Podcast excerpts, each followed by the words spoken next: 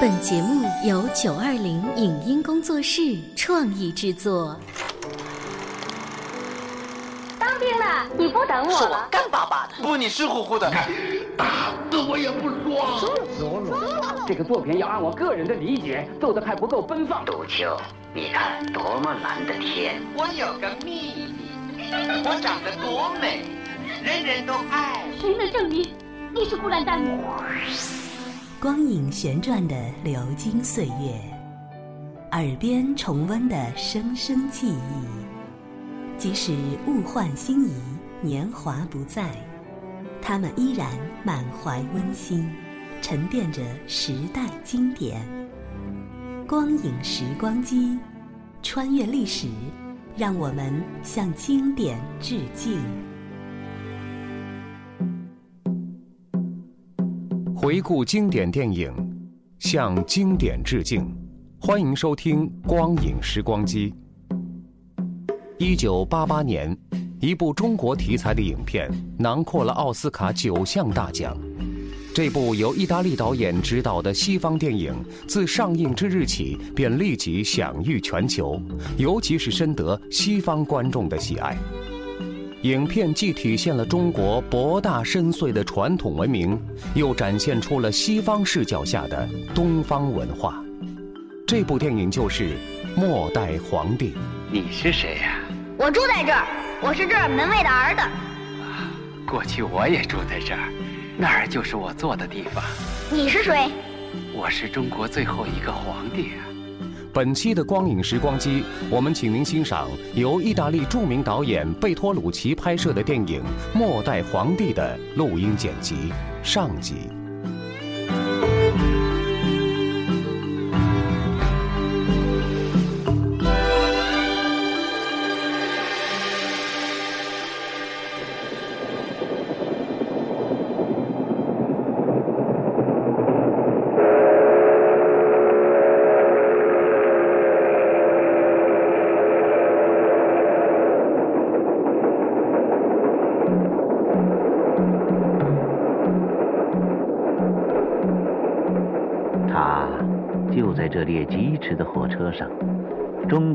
生的末代皇帝爱新觉罗溥仪，作为战犯，正被从苏联押送回来，回到刚刚建立起来的新中国。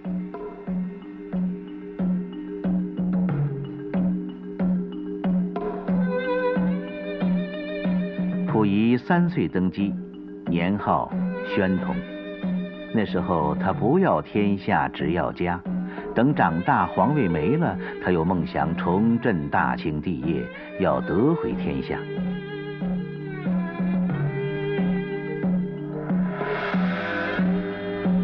宣统生不逢时，他不能再像也是幼小登基的乃祖康熙，在位六十一年为清朝的康雍乾盛世建立基础那样，去创建宏伟大业。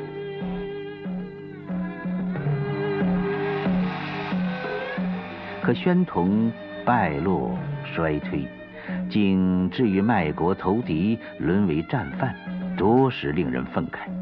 这之中又有多少是命运的捉弄，有多少是历史的安排？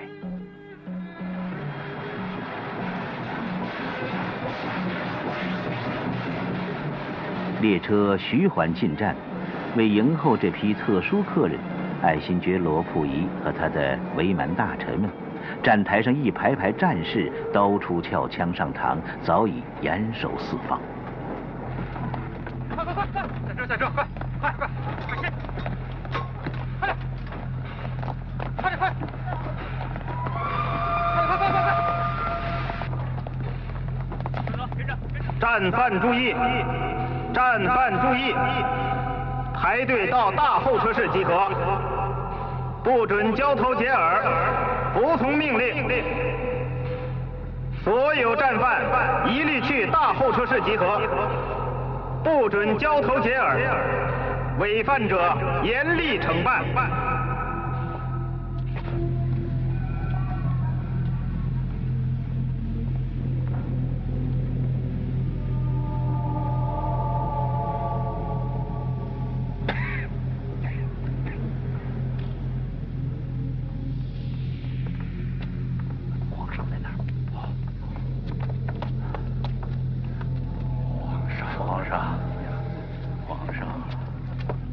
快起来，快起来！你们不要命了？回去！快回去！快走吧！快走，快走，快点！虽说同属阶下囚，犹自遵从君臣礼。一见皇上双膝点地，分不清哪是习惯，哪是真情，造就这不再是皇上的皇上，越发胆战心惊。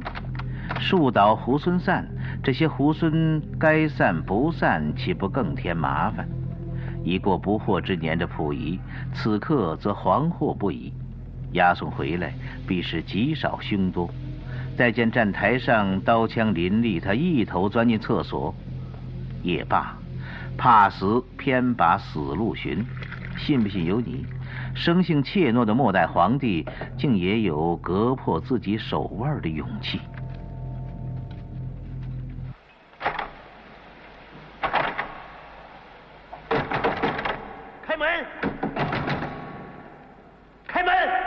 是一见鲜血，先自瘫软。纵然耳聪心里明，后悔也晚。已是无力挣扎，有口难吐声音。其是已三魂飘飘，七魄渺渺，如何唤得醒？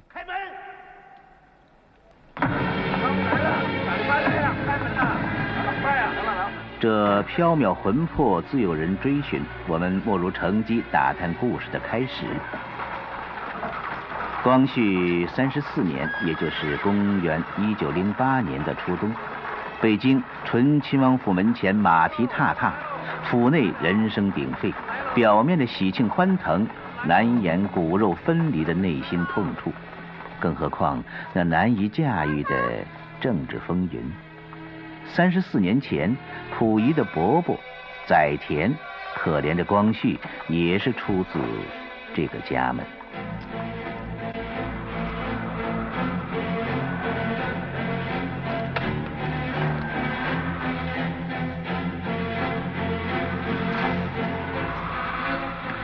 奉慈禧，端佑康仪昭裕庄成，受宫亲献崇熙圣母皇太后懿旨。醇亲王载沣之子，爱新觉罗溥仪，从即日起住在宫内教养，并在尚书房读书。钦此。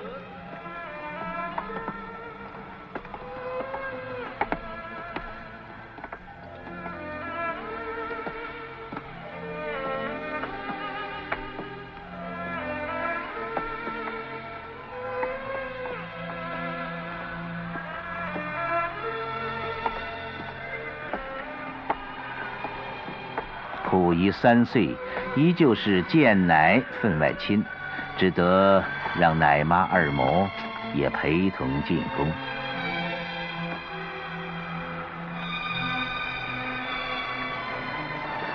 二嬷，我把孩子交给你了，往后只有你疼他了。快快点！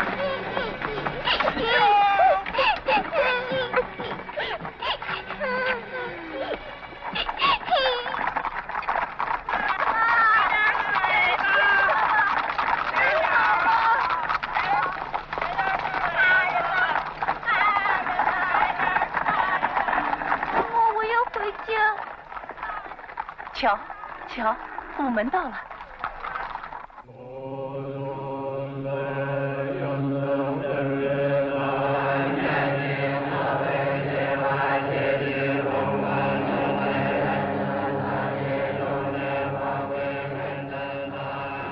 阴沉森严的紫禁城，将近半个世纪，就凭这个女人逞威风。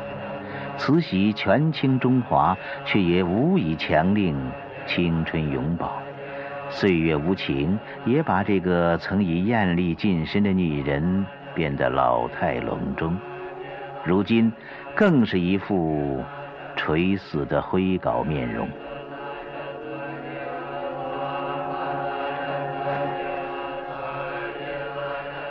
把孩子给我。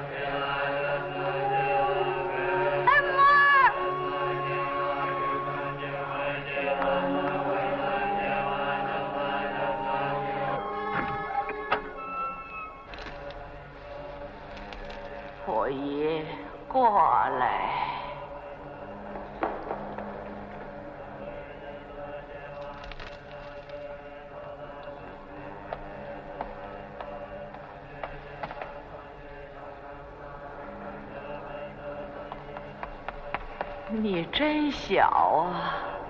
你怕我吗？他们谁都怕我。你知道吗？我是老太后，我住在这宫里好多好多个年头了。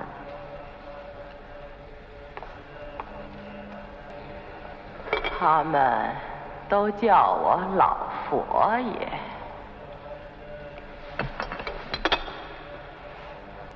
这狗叫牡丹，你喜欢它吗？你知道吗？天黑以后，宫里头是不准有男人的，就连你这样的小小子儿也不行。只有皇帝才能住在这儿。可是今儿个皇帝他……玉龙宾天了，就是驾崩了。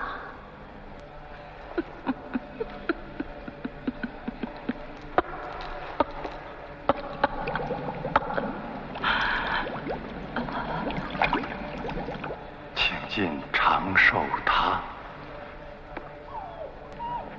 你知道吗？这些人不是老爷们儿。他们都是太监，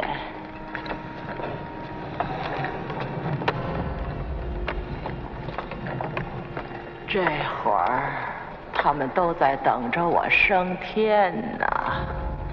就为这个，他们把我的床抬到这屋子当中，放在夜明珠底下。小溥仪，你听着，我立你为四皇帝，继承大清的皇位，你就要成为天子。了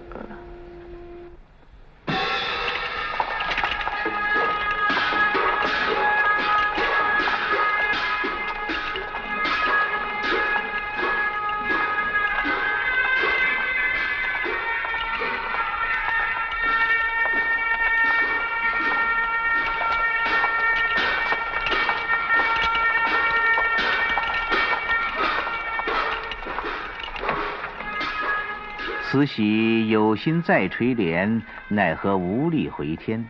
宣统登基之日，正值这位西太后归西的国丧之期。报拜报拜毕。登基大典端庄肃穆，太和殿前文武官员府地一片，三跪九叩没完没了，乏味单调。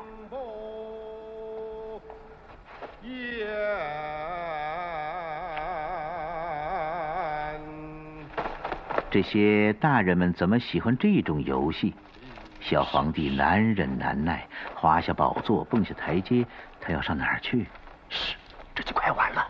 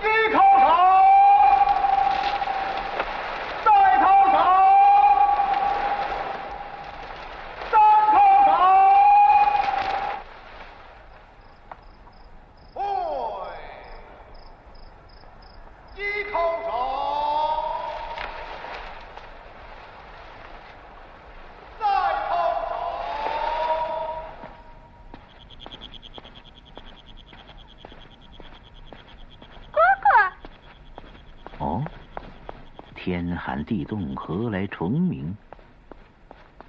这位府地叩拜的朝臣怀里揣上蝈蝈笼，还有这般童心。蝈蝈，蝈蝈，蝈蝈在哪儿？皇上，他是我的宝贝儿，在我这儿又舒服又暖和，一路上他都跟我就伴儿啊。您瞧，他给皇上磕头呢。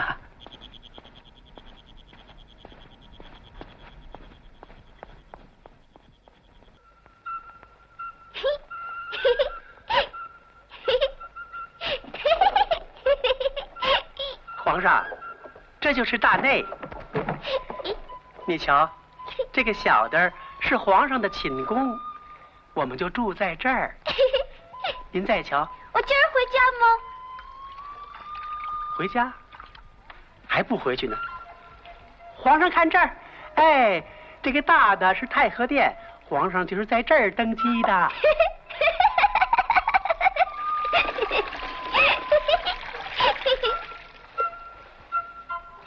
皇上，奴才给您拿神武门。我给你拿神武门，给你，给你，这，给你，这。皇上，还有乾清宫。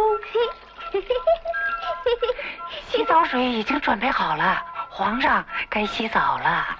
我不愿意洗澡，不洗，不洗。太医。嗯。今天要吃素，忌荤。菜来代替菜，菜来代替菜的菜来代替菜的菜来代替菜，菜来代替菜，菜来代替菜的菜来代替菜，菜来代替菜，菜来代替菜。我是想干什么就干什么吗？当然了，皇上是万岁爷，是天子，皇上想干什么就干什么。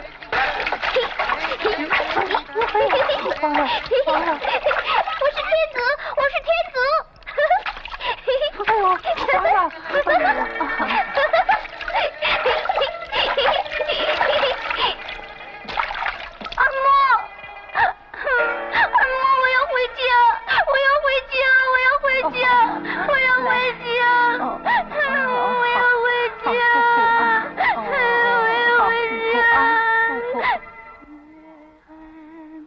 说要啥就有啥，却道有家竟无家。可怜小小万岁爷，哪能想娘就见妈？少小难见家，老大怕回国。既是其人之悲剧，也难掩其人之罪责。那企图逃遁的缥缈魂魄，躲不掉历史的明审。手腕的窗口。已被包扎，昏迷的战犯终又苏醒。我在哪儿？你在中华人民共和国。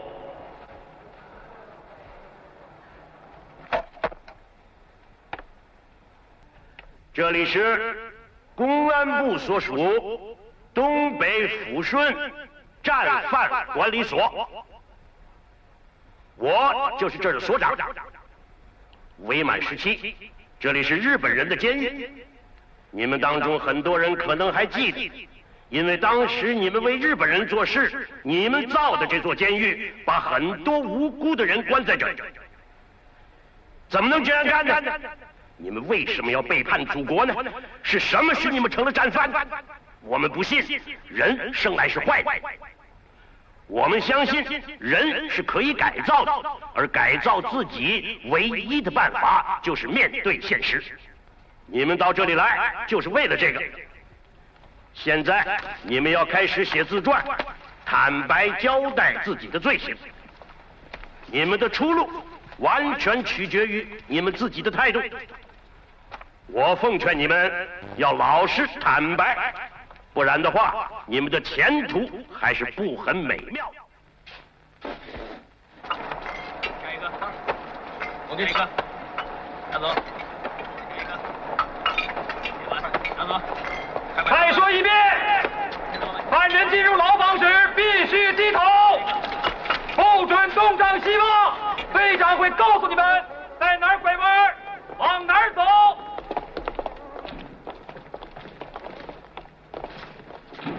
进去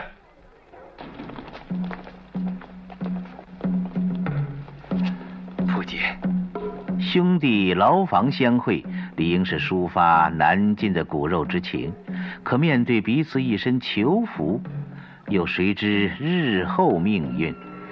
身世之感，只化作默然而对，无言唏嘘。启禀皇上，王爷到了。皇上醇亲王来了，等候见驾。皇上的母亲也来了。皇上好多年没看到母亲了。其实，当年又何尝有多少兄弟情谊？幼小分离，一别七年才见面。尽管早已五色共和，建立了民国，宣统只是关在紫禁城里称帝。溥杰随母进宫会亲，依旧是君臣大义。这是皇上的弟弟，溥杰殿下。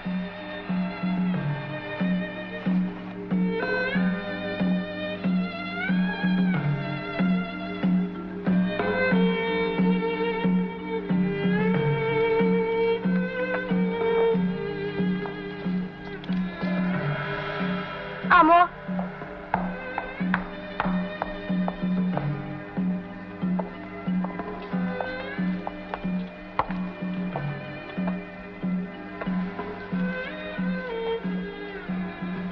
额娘近来福体安康，谢皇帝问候。皇帝长高多了。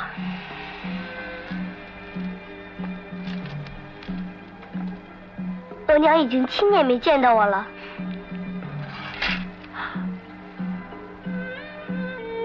得我吗？不记得。那天抱皇帝进宫，我就知道得这样的。溥杰每天都能看到您。溥杰能见到皇帝，甭提多高兴了。他经常对我提起皇帝。风筝是溥杰为皇帝挑的。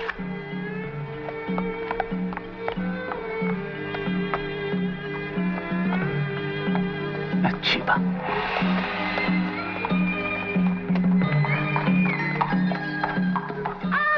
一个九岁，一个十一，都是贪玩的年纪。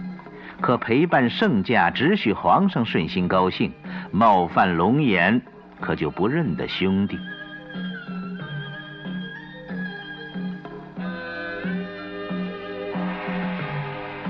起！万岁爷走到哪里，都尾随着几十名小太监，一个个扛的、举的、捧的、挑的，一应吃穿用，随时伺候。有那不相干人等，都得早早回避。还没干嘛都转过身去？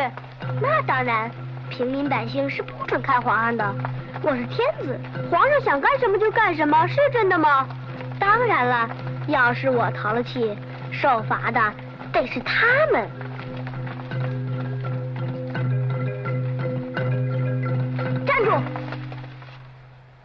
皇上要走路。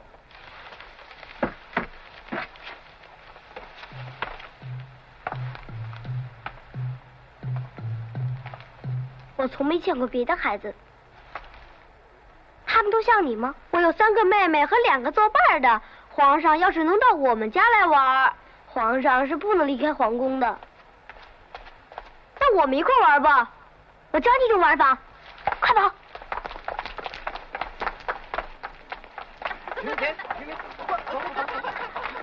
主子猛跑，奴才乱了套。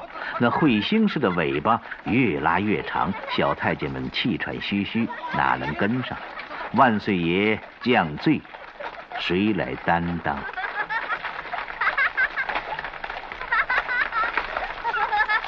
比起古罗马奴隶主专设斗兽场，只看到猛兽把斗败的奴隶撕成碎片，才感到欣赏的满足。小溥仪的游戏，毕竟要仁慈多了。喜怒无常，纵览古今帝王，少有例外，唯我独尊。举凡人间专权，必备素养。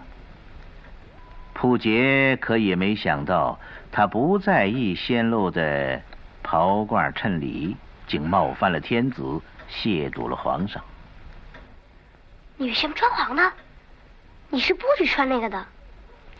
可这是普通的杏黄，是皇上的明黄。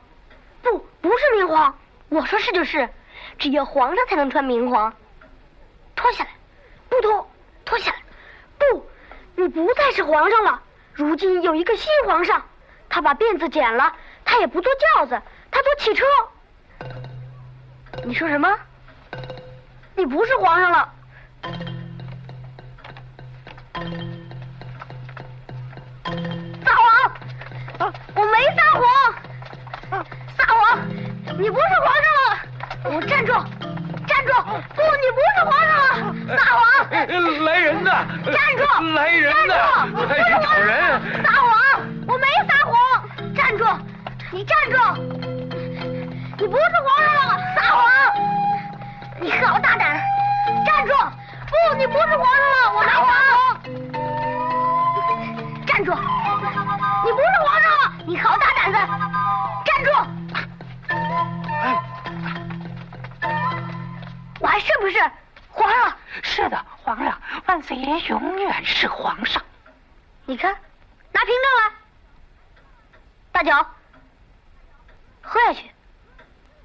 下去，把门汁喝下去。